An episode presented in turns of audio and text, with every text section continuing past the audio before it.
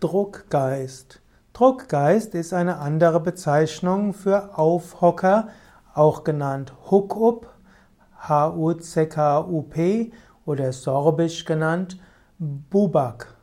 Der Aufhocker ist also ein Druckgeist, ein koboldartiger Druckgeist und in den Sagen, in den Fabeln äh, gibt es verschiedene Mythen dazu, dass der Druckgeist äh, Menschen bedrückt, dass er auf ihren Schultern ist und dass er den Wanderern das Leben schwer macht.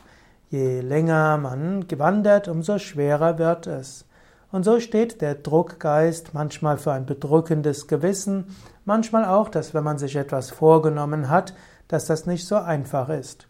Ich habe mir zum Beispiel auch vorgenommen, Videos zu machen über die verschiedensten Fabelgestalten, Sagengestalten, Feinstoffwesen und habe inzwischen schon einige hundert darüber äh, aufgenommen. Und das ist auch nicht immer einfach. Manchmal denke ich, sollte ich das Ganze kurz machen. Und so steht der Druckgeist für den Druck, den du hast, wenn du Aufgaben erledigen willst. Druckgeist kann man aber auch ne, bezeichnen als inneren Antreiber.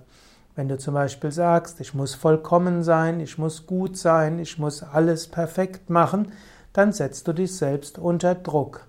Und dieser eigenen Druck, den du schaffst, kann dich ganz schön herunterdrücken.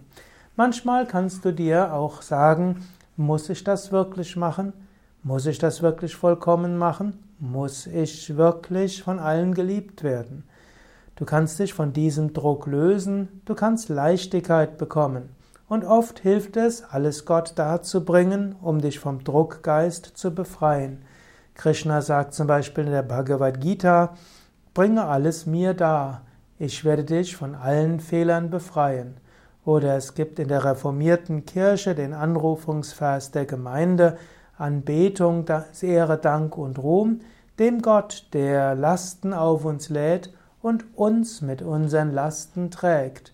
In diesem Sinne, Lass Gott dich tragen, lass Gott deine Lasten tragen, halte die selbstgeschaffenen Lasten klein.